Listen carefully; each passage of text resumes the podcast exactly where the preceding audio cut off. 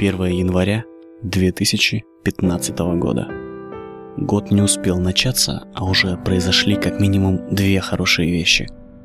Ну, во-первых, закончился предыдущий, 2014, трудно выговариваемый год.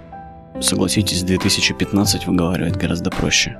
А второе, я все-таки вылечил свое искривление позвоночника хотя бы на время, а заодно получил очередное подтверждение второго закона Ньютона. В моей интерпретации он звучал так.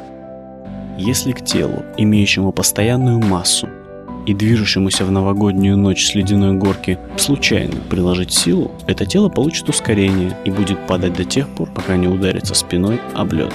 И тело после этого было вынуждено держать спину ровно, потому что, блин, больно иначе. Ладно, Новый год все-таки надо как-то поздравить, ну, я поздравляю. Поздравляю всех с новым 2015 годом. А вот по поводу пожелать, я вам желаю почаще поднимать глаза к небу, почаще оглядываться по сторонам и просто делать паузы в своей жизни. Обычно именно в такие паузы приходит понимание чего-то, чего-то очень важного.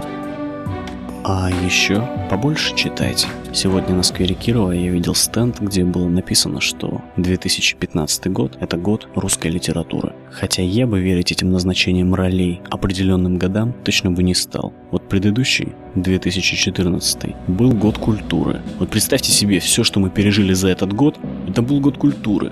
Так что лучше не обращать внимания на эти назначения сверху, а просто, просто читать.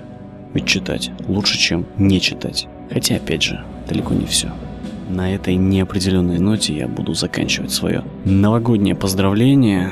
Ну вот как получилось, так получилось. Еще раз всех с Новым годом и до встречи!